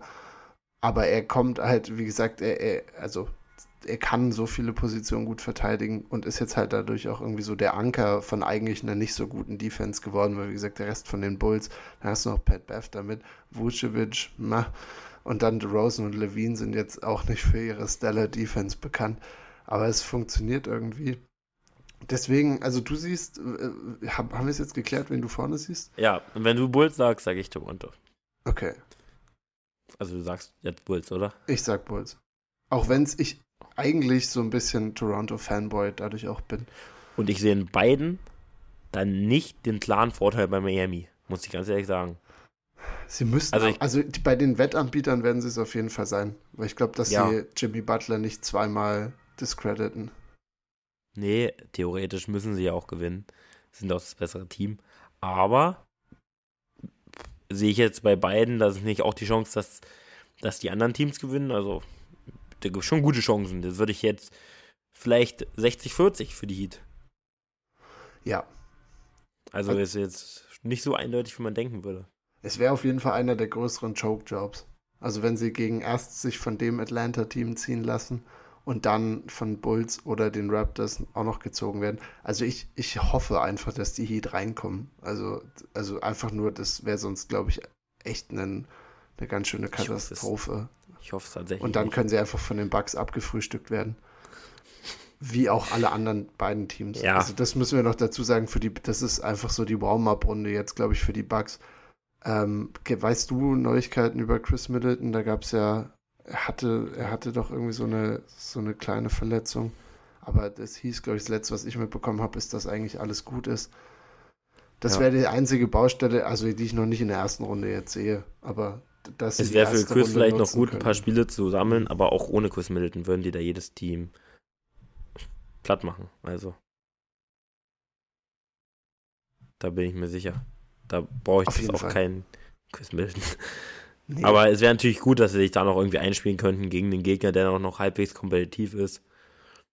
Äh, also nicht wirklich auch. Also ich sehe, das ist irgendwie jetzt, du kommst rein noch in die Playoffs und das ist auch cool, weil du hast ja nochmal vier Spiele mehr und bist halt irgendwie nicht so das Team. Aber so richtig, äh, richtig viel bringen wird es dir auch nichts. Auch der siebte Platz nicht. Auf jeden Fall nicht. Also das ist gerade dieses Jahr ist der Osten halt einfach sehr top-heavy. Und dadurch ist es schwierig. Also es ist nicht mehr so wie vor, wann war das denn? Ich glaube vor mittlerweile acht oder neun Jahren, wo die, die Memphis, Memphis Grizzlies damals ähm, die, die Spurs als Number One Seed rausgenommen haben und die Grizzlies waren der Eight Seed. Sehe ich dieses Jahr, im Westen sehe ich es, da können wir jetzt gleich dazu kommen. Im Osten sehe ich es, also, also die Chance ist größer. Im Osten sehe ich das alles nicht, aber ist auch vollkommen in Ordnung. Ähm, wenn wir also jetzt noch einmal kurz Picks abgeben, ich habe ja gesagt, die, also ich sage, die Heat kommen auf 8 rein, egal ob sie jetzt gegen die Raptors oder die Bulls spielen. Ich gehe dagegen. Okay. Die also, Raptors kriegen den achten. Die Raptors sammeln sich den achten ein. Das wäre krass. Also für die Franchise wäre es, glaube ich, cool. Dann sind sie wieder in den Playoffs, können wieder so eine, ja, irgendwas spielen halt. Mediocre so. Season spielen. Genau. Und dann halt schauen, was, was sie machen. Die haben ja auch ja. große Entscheidungen in der Offseason mit OG Ananobi, Fred Van Vliet, äh, ob sie die behalten oder in welche Richtung das Ganze überhaupt gehen soll. Ich glaube, von mir aus passt es zum Osten. Wie sieht es bei dir aus? Ich denke auch. Dann dann musst du jetzt die Moderation so ein bisschen übernehmen, weil jetzt kommen wir zum ersten West Play-In-Spiel, nämlich die Lakers gegen die Timberwolves. Und dann, nachdem wir das mal richtig auseinandergenommen haben, gehen wir auf jeden Fall auch noch ein, wen die Lakers dadurch spielen werden. Okay, ganz kurze Frage vorab. Also gestern Nacht war das Spiel Timberwolves gegen Lakers. Kurze Frage vorab. Ein Team ist jetzt raus aus dem, aus dem Play-In, mit dem wir beide wahrscheinlich vor der Saison nicht gerechnet hätten. Es sind die Mavs. 0 bis 10, wie schlecht ist die Lage der Mavs jetzt? Nur ganz kurz, das werden wir bestimmt, also in einem späteren Zeitpunkt nochmal drüber sprechen. Äh, also spätestens, ja, vielleicht vor den Playoffs, wenn wir mal über Playoffs reden, aber dann nach der Saison werden wir ja Revue passieren lassen, was da passiert ist. Aber 0 bis 10, wie schlecht ist die Ausgangslage jetzt der Mavs? 2. Tendenziell 1. Na, 1,5 würde ich sagen. Ja, ich also, oder 0 ist schlecht, oder? Schon. Ja, ja, 0 ist schlecht, okay. 0 ist schlecht. 10, 10 wäre boah, perfekt für nächste Saison. Ja. Ja, zwei gehe ich, würde ich auch so mitgehen. Vor allem, dass sie die letzten zwei Spiele, also die Thunder haben relativ viel hinten raus verloren, glaube ich, drei hintereinander, also bevor sie dann das letzte Spiel der Saison gewonnen haben, gegen ein Memphis-Team, die überhaupt niemanden gespielt haben. Aber ja. also die Thunder haben sich mehr als angreifbar auf diesem zehnten Spot gezeigt und dann haben sie aber Luca und Kyrie die letzten zwei Spiele nicht mal mehr spielen lassen ich glaube, sie haben immer noch die Hoffnung. Fand Zucker ja auch nicht so cool, muss man sagen. Fand ich überhaupt nicht geil. Und ich glaube, die wollen sich die Chance auf diesen Number 10 Pick, das ist ja das mit den Knicks, was sie noch haben von dem Porzingis-Stil damals, dass sie, ähm, wenn der ist Top 10 protected dieses Jahr, das heißt, wenn sie den 10. Pick bekommen, dann ist es dieses Jahr ihrer. Und ich glaube, sie genau. geiern da so drauf, nicht weil sie heiß auf den Pick sind, sondern ich glaube, sie wollen diese Saison, die Offseason, irgendeinen Big Move machen. Müssen sie, glaube ich, weil also das Team hat nix. Also ich finde, dass die, die Mavs, es war so krass. Also ich meine, du warst ein bisschen höher auf ihn drauf, also du, du hast ihn ein bisschen höher Deutlich. gesehen als mich noch, als ich noch. Äh, was ja vollkommen gerechtfertigt war, weil wir halt immer auf das Play-In geschielt haben, aber dass sie nicht mal da hinkommen, ist echt unfassbar. Also, Hätte ich nie und, gedacht, ja. Und jetzt guckst du dir an, wie sie diese Saison gespielt haben. Sie haben zwei First-Round-Picks verloren, haben dafür Christian Wood, der nächstes Jahr nicht mehr da sein wird, bin ich mir so sicher. Kyrie, wo du auch nicht weißt, ob er da ist. Sie haben ähm, Jalen Bronson verloren vor der Saison. Sie haben Spencer Dinwiddie in der Saison verloren. Äh, auch der Second Creator dieses Jahr war. Und sie haben Dorian Finney-Smith auch verloren also wo du bist so, okay, also drei Qualitätsspieler, zwei Picks verloren und dafür haben sie zwei bekommen, wo du nicht mehr weißt, ob die jetzt bleiben. Und sie müssten Kyrie wahrscheinlich einen Supermax dieses Jahr geben. Und haben, ja. haben nichts mehr. Also deswegen finde ich die Ausgangslage von den Mavs, ich, ich, wenn ich so drüber rede, würde ich am liebsten eine Null geben. Aber das ist, glaube ich, dafür hat Luca noch nicht einen Trade demanded, dann wäre es eine Null. Aber ich glaube, da könnten wir auch eine Saison weg sein, dass er sagt, ciao, meinte er auch, als er darauf angesprochen wurde in einem Interview, dass das, äh, ja, dass das Unwahrheiten sind und dass er es auf jeden Fall nicht wüsste, diese, diese News. Dass er darauf angesprochen wurde, dass er 2024 äh, ja einfach sagen könnte, komm, wir ballern den Trade. Aber wir schauen mal. Er freut sich darauf, hat er auch gesagt, er mit Kyrie zu spielen. Also da wurden vermutlich einige Lügen erzählt. Ähm, aber das kurz abgehakt. Wir gehen zu einem geilen Spiel zu einem sehr geilen Spiel. Mit geilen das Teams. Auch mit geilen Teams. Kurz zur Ausgangslage der Timberwolves müssen wir, glaube ich, sprechen, weil hat man jetzt im Spiel gar nicht so, oder natürlich hat man es mitgekriegt, weil es haben Spieler gefehlt, aber es waren, ähm, es war relativ unruhig noch, muss man sagen. Dafür lief das Spiel, kann man schon mal sagen, sehr gut oder ziemlich gut für die Timberwolves gegen ein heißes Lakers-Team. Ähm, zwei Sachen sind passiert. Rudi Gobert konnte nicht oder durfte nicht mitspielen, hat nicht mitgespielt. Äh, es gab eine kleine Auseinandersetzung im zweiten Viertel. Boah, weiß ich gar nicht mehr das genaue Viertel. Aber es gab eine kleine Auseinandersetzung mit Kyle Anderson, Slow-Mo. Der hat nämlich ähm, wohl etwas, der spricht wohl etwas ähm, hat so manchmal nicht den, die, oder spricht manchmal etwas schraff, schruff. Sagt er ist nicht so feinfühlig auf jeden Fall. Nicht was, so was man ihm überhaupt Typ. nicht zutraut, weil er so, Hätte ich auch nicht- er sieht aus wie ein großer gedacht. Knuddelbär, ja.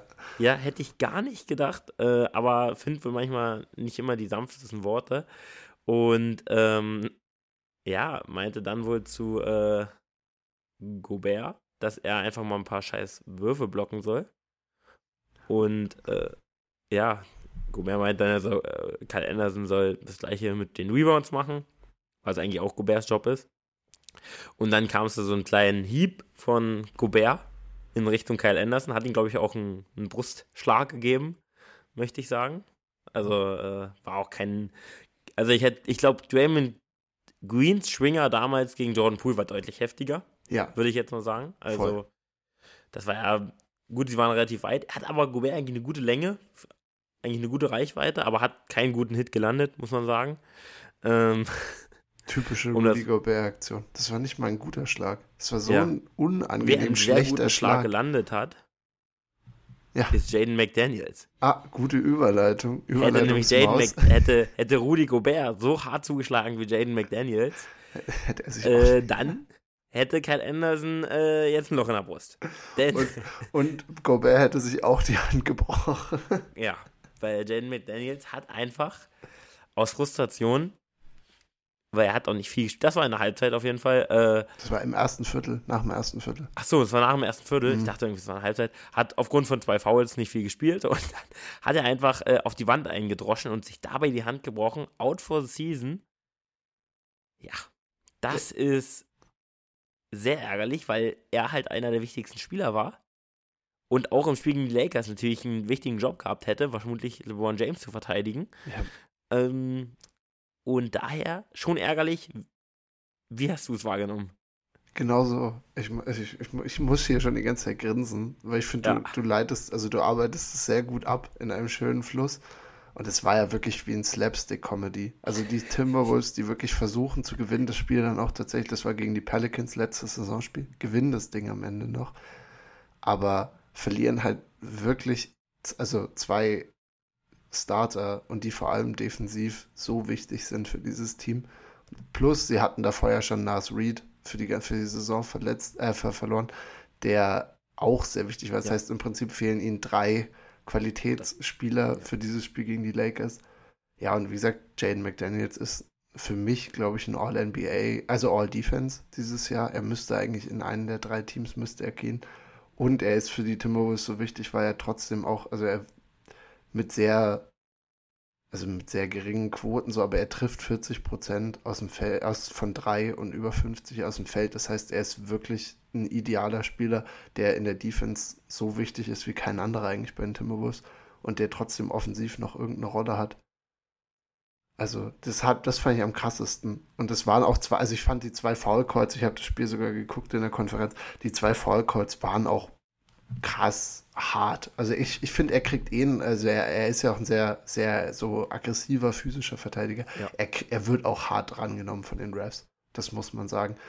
Also, aber ja, die Frustration, das, Das erinnert es wirklich zu an. sehen, da gegen die Wand zu ballern. Ja, beziehungsweise halt so, dass du dir nicht die Hand brichst. Also ich verstehe ja Cholerik so ein bisschen, wenn dir das irgendwie hilft, dass du was weg. Aber dann, dann mach irgendwas, wo du dir sicher bist, dass da dir nicht halt dein Mittelhandknochen bricht oder so. Also dann tritt irgendwo, ich- keine Ahnung, irgendwas. das war Ja. wirklich. Jürgen Klinsmann klassisch gegen diese Tonne treten oder so, das wäre was Gutes. Ja, oder halt eine Flasche wegschmeißen. Kann, es geht ja nur darum, Kraft Ja. rauszulassen. Oder an dein, de, die, die Brust von deinem Teammate hauen. Ja, Das wäre auch eine Option gewesen. absolut. Ist nämlich etwas weicher. Ist ein bisschen, aber Kai Anderson ist, glaube ich, ganz schön ripped. Ja, gut, aber Haut zu schlagen, also Kyle Ja. Anderson lässt ja, also Lässt den hätte es nach hinten gefeuert bei dem Schlag von Jaden McDaniels. Also vor allem, das, die Comic ist ja, also äh, die Komik ist ja, wie, wie nah das beieinander passiert ist. Und die Wolves Ist müssen nicht zu sich auch, übertreffen eigentlich. So kurz sich- vorm Play-In. genau, die Wolves müssen sich gedacht haben, was, was geht, Alter? Was, was läuft, passiert hier? es läuft so gut, aber. um willst du noch zu einen kommen, kurzen, willst du noch Ja. einen kurzen Fun-Fact hören?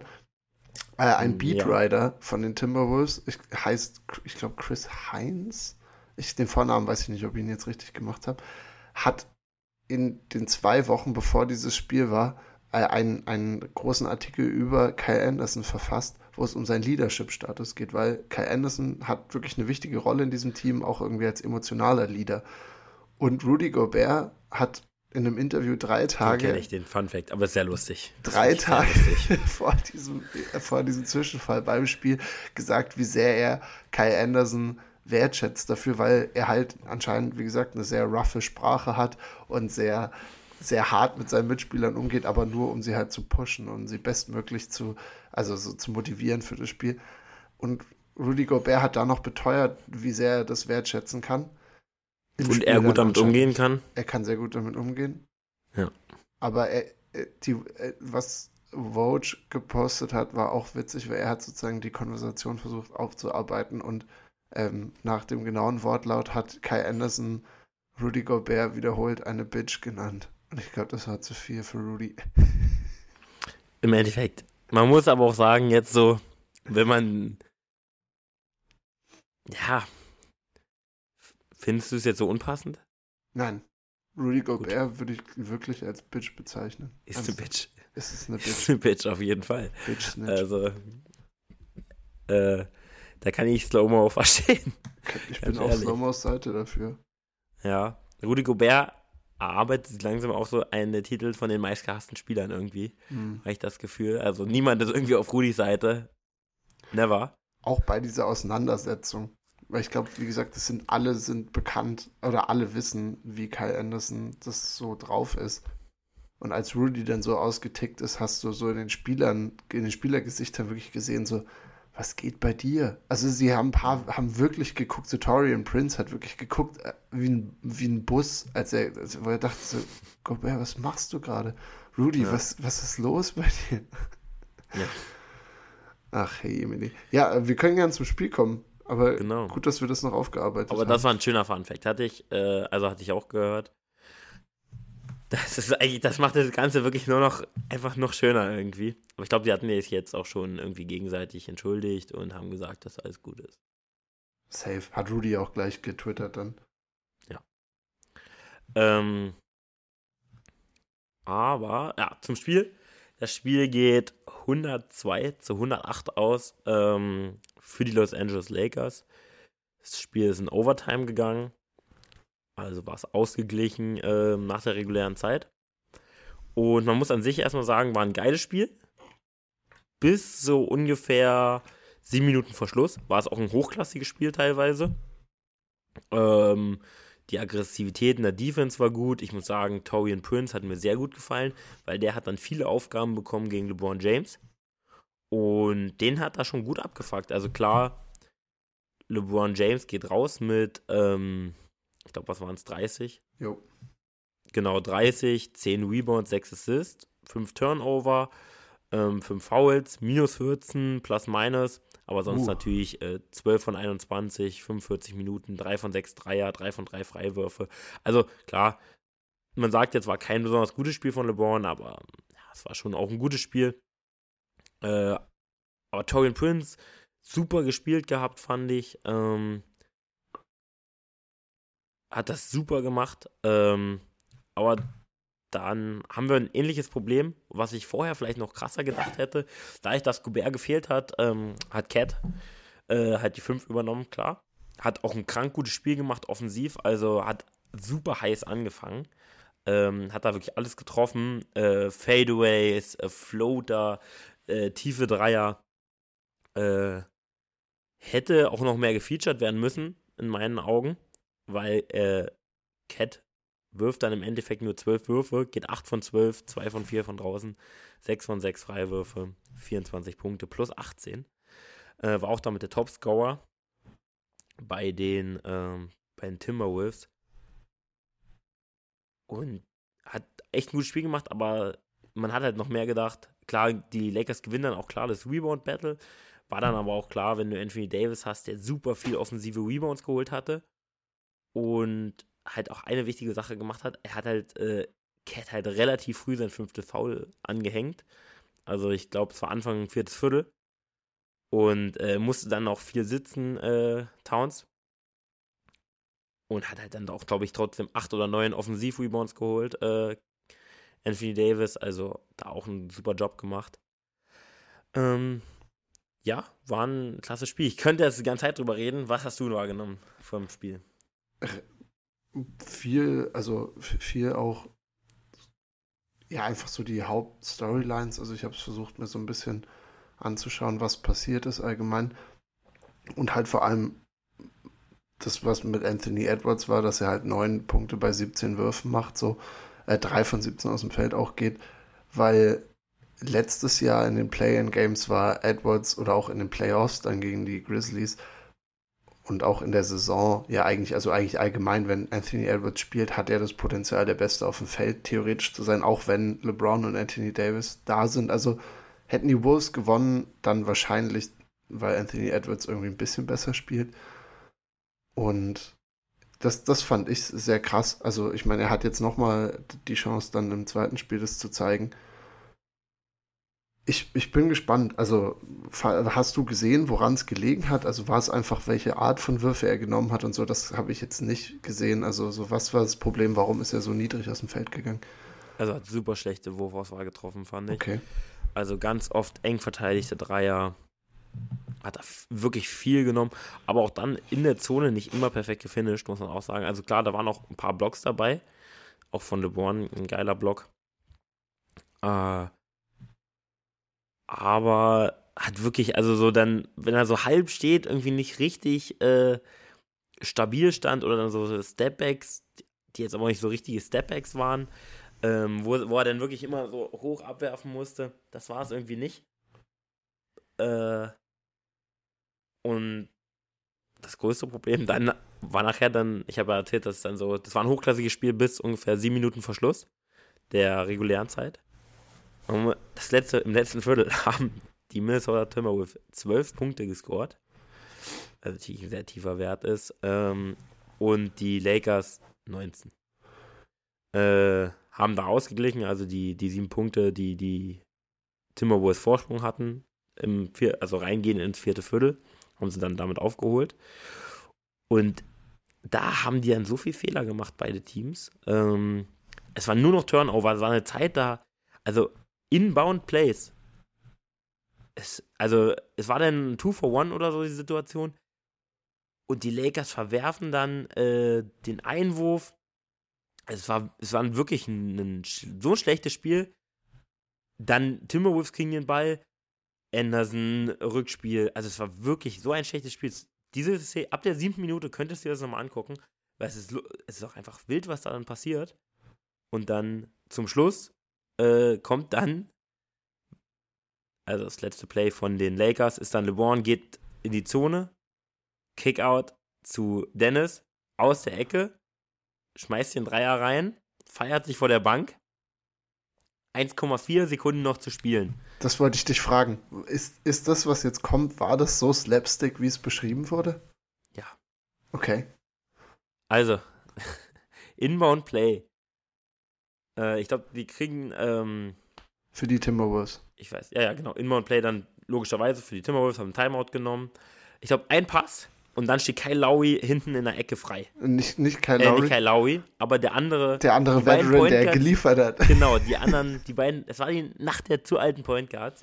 Ähm, Mike Conley, der Boy. Mike Conley kriegt den Ball in der Ecke, schon sehr, sehr weit in der Ecke, also schon so halb hinterm Brett wirft das Ding und Anthony Davis ohne Sinn und Verstand springt einfach komplett unter seine Beine. Also wirklich, aber volles Met. Das ist so ein klares Foul bei 1,4. Conley wirft dann alle drei Freiwürfe rein, teilt das Game mit 0,1 dann Restzeit. Also ich habe sowas Dummes habe ich noch nie gesehen. Also wirklich sowas Dummes habe ich noch nie gesehen. Ist das zweite Mal doch, dass Anthony Davis so ein Play macht. Erinnerst du dich an das Spiel gegen die Mavs vor, weiß nicht, drei ich Wochen weiß. oder so? was die 111 mit dem Maxi Kleber Wundershot, was ja, die 111, ja, 110 gewinnen. Ähnliche, wo, wo Anthony Davis so verstandslos, ich glaube auch Kleber gefault hat, mit irgendwie 10 Sekunden noch auf der Uhr und auch für drei Freiwürfe. Und wie gesagt, das ging dann noch mal mehr hin und her. Also, aber das war eine Sequenz, wo Anthony Davis auch wieder late, also, also later ging es jetzt auch gar nicht, als er was er jetzt gemacht hat und mit Punkt 1 noch auf der Uhr. Aber dass er so spät so eine dumme Foulentscheidung trifft. Entscheidungsfindung bei ihm wirklich ganz schlecht. Also dieses Entscheidungstreffen, sage ich mal eher, was man machen Also das war so ein klares Foul. Das Hat er sich war beschwert? nicht schön. Ich glaube ja. War er dagegen, dass das ein Foul war? Ja, vermutlich. War ja 0,1 noch left. Also ich glaube aber dann, als er es gesehen hat, war es ihm auch klar, weil es wirklich ein klares Foul war. Äh, aber davor, wie gesagt, auch äh, Inbound-Play von LeBron wirft den Ball dann nochmal zu den, also vor dem Hit von, äh, von einem Dreier von Dennis Schröder, der ein krank gutes Spiel gemacht hat. Der beste Laker war im Endeffekt. Also klar, LeBron hat deutlich bessere Zahlen aufgelegt. Aber erstmal Klatsch gewesen, Dennis. Hat, glaube ich, 18 Punkte im vierten und in Overtime gemacht, oder? Gen Also es sind genau. gefühlt alle Punkte von den Lakers in der und, zwei, und plus 22 gegangen. ja, Game Mit High, ein- Game High Net 21 Rating. Ja. Also das ist ein, das ist ein starker Wert, wenn man sieht, dass halt fast alle äh, Starter, also Vanderbilt, LeBron, minus 12, minus 14 gegangen sind. Äh, hat dann auch die Minuten von äh, D'Angelo Russell am Ende bekommen. Also klar, ist kein Starter, aber hat die Starter-Minutes gekriegt von ihm. Stand dann immer am Ende vom Spiel auf dem Feld, weil er es auch einfach verdammt gut gemacht hat. Also hat alle anderen haben wirklich viele Fehler gemacht. Er hat auch ein paar Fehler gemacht, aber war wenigstens noch so, er hat den Ball behalten. Also das war schon, das war schon irgendwie wichtig. Ähm, waren, und dann auch in der Overtime hat er angefangen, das Scoring und damit dann auch den Run vorgelegt. Aber nach dieser Overtime, also die, die Timberwolves sagen dann, ja, lagen vorne und hätten es eigentlich auch durchspielen müssen, haben dann aber so viel Turnover gemacht, dass die Lakers ja dann vorne waren, die das teilen. Aber dann hatte man in der Overtime aber schon, also hatte ich zumindest das Gefühl, das gewinnen jetzt die Lakers. So viele Chancen darfst du denen, darfst du ihnen nicht geben. Und das haben, also das haben, das war ein, das war ein richtiger Choke-Job von den, äh, von den Timberwolves. Waren sogar mit 15 vorne nach dem, oder irgendwann im dritten Viertel habe ich gesehen. Also Ja, die waren haben ordentlich vorgelegt teilweise. und richtig hohe Runs, also auch Runs, irgendwie 11-0 und so gehabt. Glaube ich, eben viel von, von Towns auch befeuert. Und dann gehen sie halt, also ich, ich habe jetzt hier auch nochmal eine Zahl, gehen im vierten Viertel und in Overtime 5 für 23. Das war, ich könnte mir vorstellen, in der Overtime wahrscheinlich auch viele Würfe, die Edwards versucht hat zu nehmen. Ja, und äh, es ist interessant, dieser Momentumwechsel, weil eigentlich, wenn du, wenn du aufgrund von so einem blöden Foul noch im Spiel drin bleibst und das wirklich ähm, das Spiel ausgleichen kannst mit, mit einer Zehntelsekunde, dass du das so gar nicht mitnimmst in die Overtime. Weil eigentlich, du hast ja den Lakers damit fast schon das Genick gebrochen, weil das war ja eigentlich schon verloren, das Spiel. Und das nicht ausnutzen zu können und zu sagen, son- sondern einfach die Overtime schien ja einfach genauso wie das vierte Viertel. Also Dennis Schröder war der Einzige, der noch Basketball gespielt hat und der Rest hat irgendwie sich gegenseitig übertroffen mit Fehlern, so wie ich es bis jetzt gelesen oder verstanden habe. Ja, man muss aber, wie gesagt, sagen, Timberwolves hatten so bis sieben Minuten, auch bis fünf Minuten Verschluss noch so dieses Momentum. Und dann gab es aber kein Momentum mehr im Spiel. Also dann war es nur noch dieser Dreier von Dennis und davor auch noch ein Dreier von LeBron, der das Spiel dann geteilt hatte. Äh, aber ansonsten war da nichts mit Momentum. Also da war dann, es war wirklich, es war ein Inbound-Fehler, Inbound-Fehler, Foul. Also es war wirklich, da war kein Spielfluss mehr.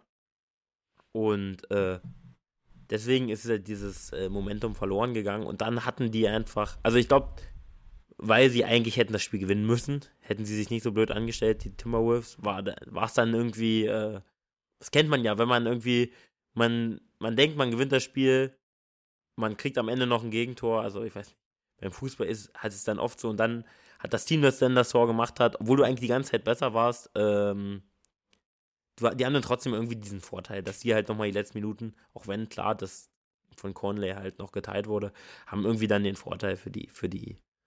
Ähm, aber auch Towns dann wenig den Ball gegeben oder nur in schlechten Situationen. Ähm, er auch nicht unbedingt die besten Entscheidungen getroffen. Manchmal war sich auch zu fein gewesen, Rui da mal mit unter den Korb zu nehmen. Rui Hachimura. Der auch ganz schön abgeräumt, einmal habe ich gesehen, oder? Ja, oh, Anthony Davis hat auch fast einen kranken Dank rausgehauen.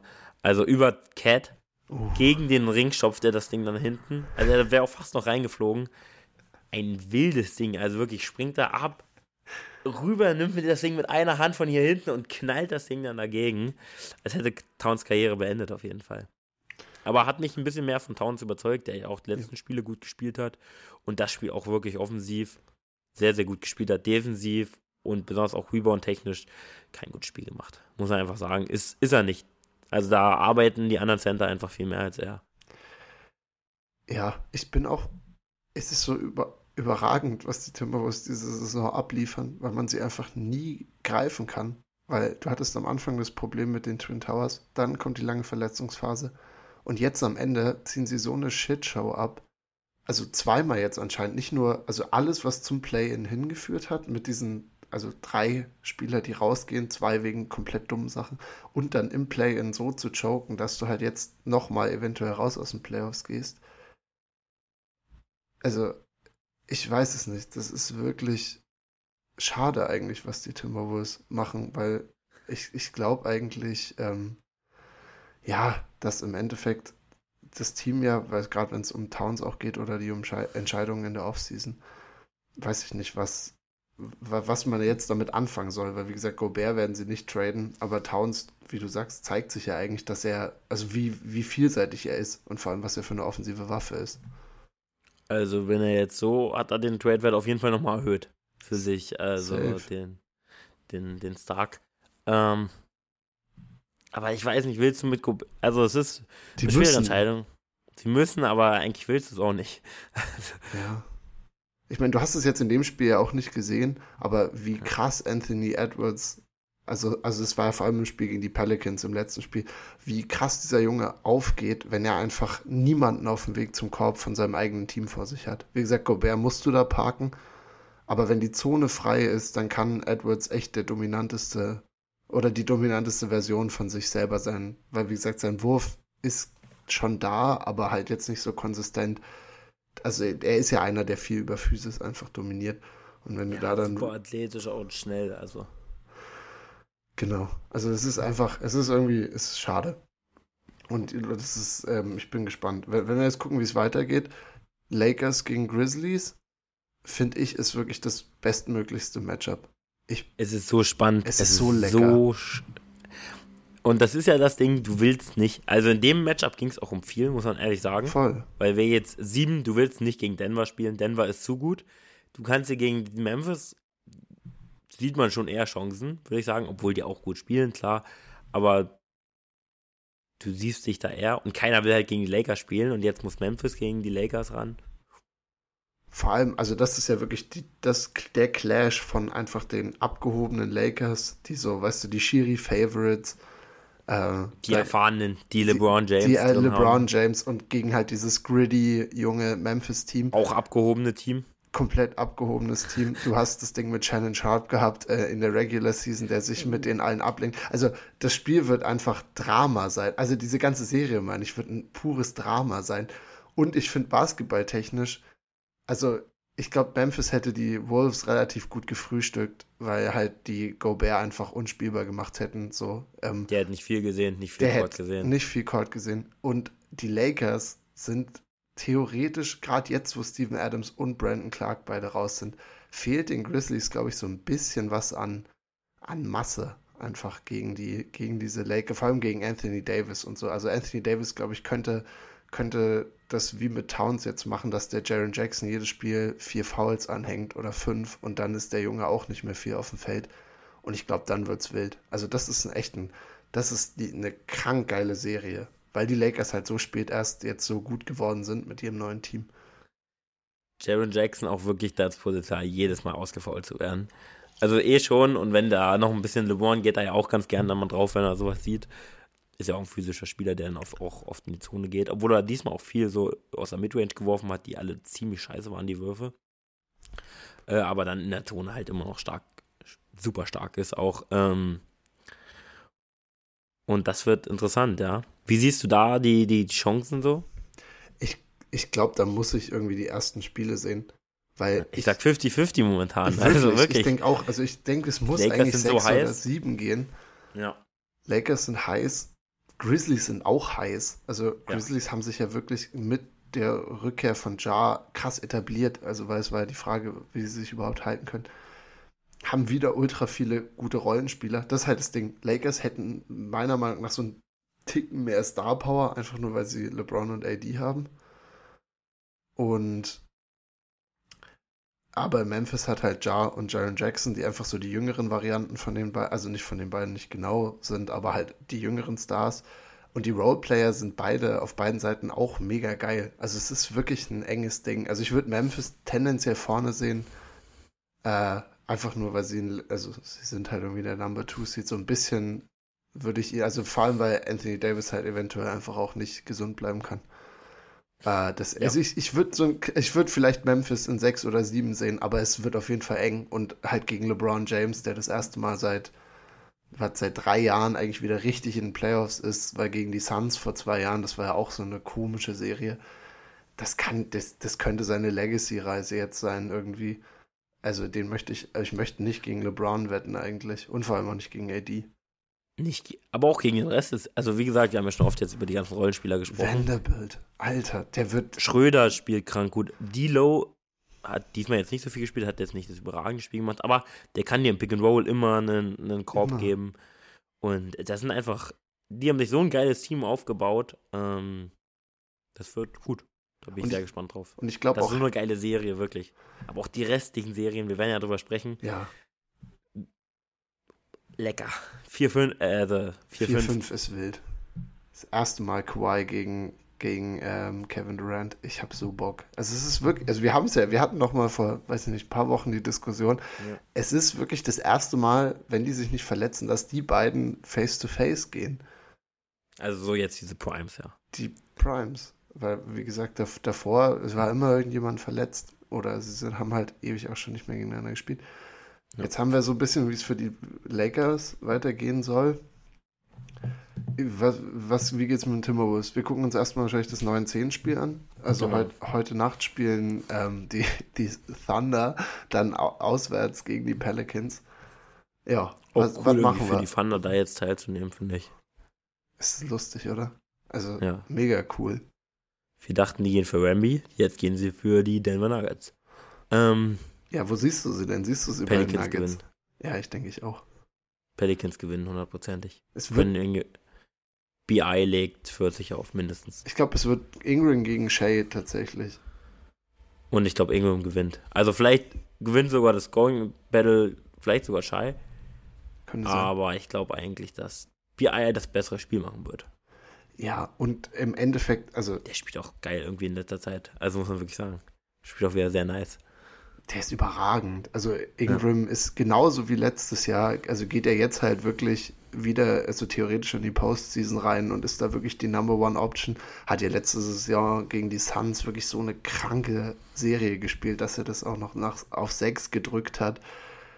Also ich, ich sehe tatsächlich auch die Pelicans vorne und glaube ich einfach wegen Veteran Power. Also die Thunder sind, also wie gesagt, die sind ja einfach da. Also sie sind da, weil, weil, weil die ähm, na, weil die Mavs komplett gechoked haben am Ende und haben so viele junge Spieler des Rosters auch noch nicht komplett. Also für die ist es, glaube ich, einfach eine geile Erfahrung so. Also mehr braucht sie auch gar nicht. Es ist eine geile Erfahrung.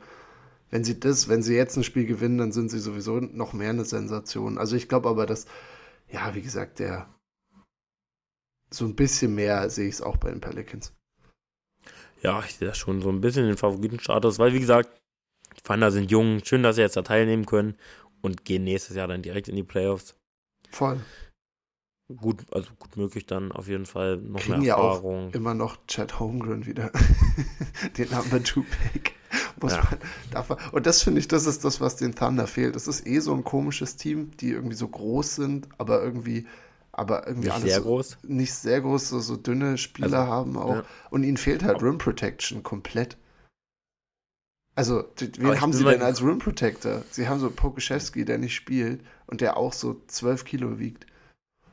Ja gut, aber Chad ja auch nicht unbedingt jetzt das Massemonster, muss man mal ganz ehrlich sagen. Muss man sagen. Also ich bin gespannt, weil Bambi, es gibt ja auch schon so ein paar Clips, wo er dann so gegen ehemalige NBA-Spieler oder also wo er dann auch gut gebullied wird unterm Korb. Muss, ja. Weil er da einfach einen kranken Nachteil hat und das wird Chad ja auch haben. Ja. Aber trotzdem ist er halt lang wie Sau und das äh, ist schon gut. Ja. Aber wie gesagt, sonst es könnte Würde sie nicht schlechter machen. Es könnte auch das, das Lou Dort-Spiel sein. Ich, also wenn, wenn Brandon Ingram ausgeschaltet wird, dann von Lou Dort, auch einem der besseren ja. Flügelverteidiger. Ich hätte mega Bock da drauf. Aber BI, muss man wirklich sagen, hat diesen Status. Wenn er ja. nicht so oft verletzt wäre, auch ein Abo All-Star, muss man einfach sagen. Wenn man dann aber die Aussicht geht, ähm, also legen wir uns, würden wir beide sagen, eher Pelicans. Ja, safe. Ja, ich, würde ich auch mitgehen. Aber ähm, da, dann wird es ja spannend. Pelicans dann Wolves. Wird's spannend. Pelicans Wolves. Und ich gehe wieder mit den Pelicans. Ich gehe wieder mit den Pelicans. Krank. Also sagst du, Zion kommt wieder dann auch in der ersten Runde nein. zurück? Nein, nein, nein, nein, nein, nein, Ich glaube, Zion spielt den Anfang der nächsten Saison nicht. Ich sag, der hat noch so viele Setbacks. Wir sehen Zion wahrscheinlich so im November dieses Jahres, sage ich. Gut, das ist eine gute Möglichkeit. Also ist nicht, nicht ausgeschlossen, dass aus den Christmas Games wiederkommt. äh, nee, ich hoffe natürlich. Also äh, ich denke nicht, dass er die Saison nochmal das Feld sehen wird, da bin ich mir sogar sicher. Ähm, wenn er auch schon er sowas sagt, dass er wiederkommt, wenn er sich wie Zion fühlt, das war erinnert irgendwie auch an letzte Saison, wo es dann auch immer länger wurde und länger wurde. Und wo er auch den Start noch verpasst hat. Äh, aber ich glaube, dass BI nochmal so ein Spiel, also der ja. ist für sowas gemacht. Der wird, ich glaube, der gewinnt dann auch gegen die Timberwolves. Und dann muss man sagen, wenn Zion wiedergekommen wäre gegen die Nuggets, wäre es dann auch eine sehr geile Serie. Ja. Aber das wird nicht passieren und deswegen wird dann Denver gewinnen. Das ist mein Take dazu. Ich sag, die Timberwolves machen das. Haben dann einen Heimvorteil. Äh, ja. Sind auch, ja, also ich würde beiden Teams auch gönnen. Also wie gesagt, es geht eh nur darum, wer von Denver abgefrühstückt wird im Endeffekt von Jokic. Aber ich glaube, die T-Wolves, wenn sie dann auch noch Gobert haben, haben sie, also oder wieder haben, wir müssen ja gucken, wie sie das Line-Up hinbekommen, aber theoretisch haben sie dann so ein paar Vorteile einfach auf ihrer Seite, würde ich jetzt, würde ich jetzt sagen. So hinsichtlich waren jetzt, also waren beide Teams ja letztes Jahr in Playoffs. Also ich, ich, ich würde beide gern drin sehen. Ich, ich, ich finde es dann aber auch schwer. Ähm, das wird auf jeden Fall ein absolutes, also es werden sehr, glaube ich, nochmal wieder sehr emotions orientierte Spiele, weil das einfach alles so junge Teams jetzt im Westen sind, die immer noch gegeneinander spielen. Also wenn du OKC, Minnesota und, äh, und Pelicans hast, das sind drei geile Teams, drei geile Crowds, von denen würde ich jedes gerne als achten Spot sehen. Auf jeden Fall. Aber trotzdem, ich, ich finde Brandon Ingram einfach so geil. Ich hoffe, also ich denke auch, dass er das macht. Und ich wünsche mir auch, dass er mal ein paar Saisons jetzt einfach durchzieht und die Mika Bridges macht und einfach jedes Spiel macht.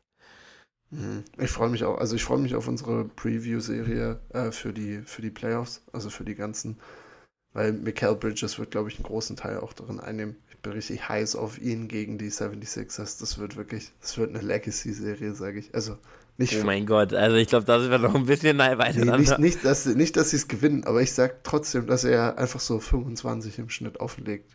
Effiziente 25. Das, ich hab's gleich gesagt, als damals hast du mich noch, du bist ein Hater gewesen. du hast gesagt, er ist keine erste Option und er ist die erste Option.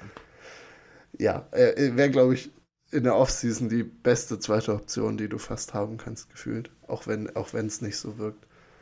Ja, gut, gibt auch so Also außerhalb von den Superstars als, Role, als Roleplayer. Also Jalen Brown zählt jetzt dazu. Ich würde, ich würd, glaube ich, Bridge, obwohl, hm, Bridges, Jalen Brown. Hat schon über Jahre jetzt auch gezeigt, dass er auch sehr effektiv Mist. Und ist auch ein guter Verteidiger, muss man auch sagen. Also. Ja, also ich sage trotzdem, ich, jetzt, jetzt bin ich der er ist Michael Bridges halt, ja, genau, er, er, gehört wirklich zu den Non-Stars guten Additionsplayern. So. Aber ist er immer noch ein Non-Star? Klar. Nach also der Saison? ich glaube, das sind zu wenig Spiele. Du kannst nicht wegen 23 Spielen, wo er halt mal sich ausprobieren kann. Also kannst du, mhm. glaube ich, keinen. Aber wenn er jetzt Star in den machen. Playoffs 30 auflegt? Ja, ich, ich, vielleicht ist er auch, weißt du, so wie Jalen Bronson, einer, der eigentlich die ganze Zeit ein Star ist, aber Leute geben es ihm nicht so richtig. Ich meine, Bronson war, bis er jetzt zu den Knicks gekommen ist, immer so ein Role-Player und der hat letzte Saison fast 30 in der Serie gegen die Mad. Nee, nee, er war gegen die Jazz aufgelegt. Ja. Also, so, das war auch so, wo man ihn komplett discredited hat. Und wahrscheinlich kommt Bridges genauso raus und wird nächste Saison einfach. Wahrscheinlich ist er schon ein Star. Ich glaube, er wird ein Star. Denke ich auch. Krank. Weil jetzt wird auch, ich denke, seine Rolle wird nicht mehr so krank runtergehen, wie jetzt bei den Suns. Weil welches Team sagt dann, oh, wir haben so viel besseres Go als ihn oder so viel bessere Optionen als ihn? Absolut. Absolut. Also der, er, er, ja, er macht sich gerade wirklich sehr beliebt. Ja. Nice, okay, dann haben wir die ganzen Playoff, äh, Play-In, Previews, Reviews hinter uns. War auch eine geile Folge. Hat richtig Spaß gemacht. Ja, fand Und ich auch. Ich weiß gar nicht, hast du noch irgendwas zum, zum Abschied? Ich habe noch einen Bärlauch-Shoutout. Ich habe nämlich gerade. Oh, na, ja, aber den würde ich gerne hören. Den würde ich gerne hören. Wir haben ja, ich habe dir ja geschrieben, dass wir fünf Minuten später anfangen müssen aufzunehmen, weil ich habe heute früh wirklich nochmal massenweise Bärlauch verhaftet. Deswegen, also, also verhaftet im Sinne von Pesto draus gemacht. Und jetzt, und jetzt bin ich, ja, jetzt, das ist mir dann eingefallen, weil ich dachte, Mist, Michael, hast du gerade noch drüber geredet vor zwei Wochen. Wollte ich nur noch mal kurz erwähnt haben dann. 0 bis 10 Bärlauchpesto. Äh, was ist 0, was ist 10? 10 ist gut.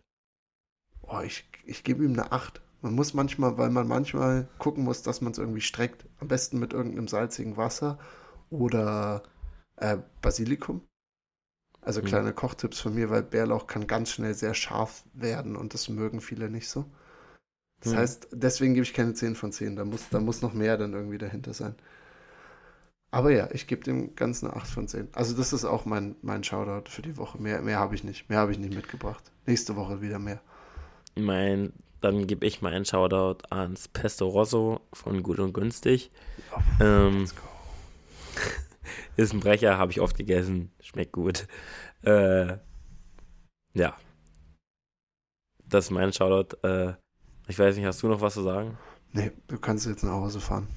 Ich denke auch, wir haben auch schon lange wieder aufgenommen. Also ich sehe hier gerade Stunde 25, oder? Stunde 25. ist ja wieder ein Brett geworden. Chillig. Klassiker jetzt, ganz normale Zeit. ähm, ja, dann, äh, es war mir ein inneres Blumenpflücken und macht's gut.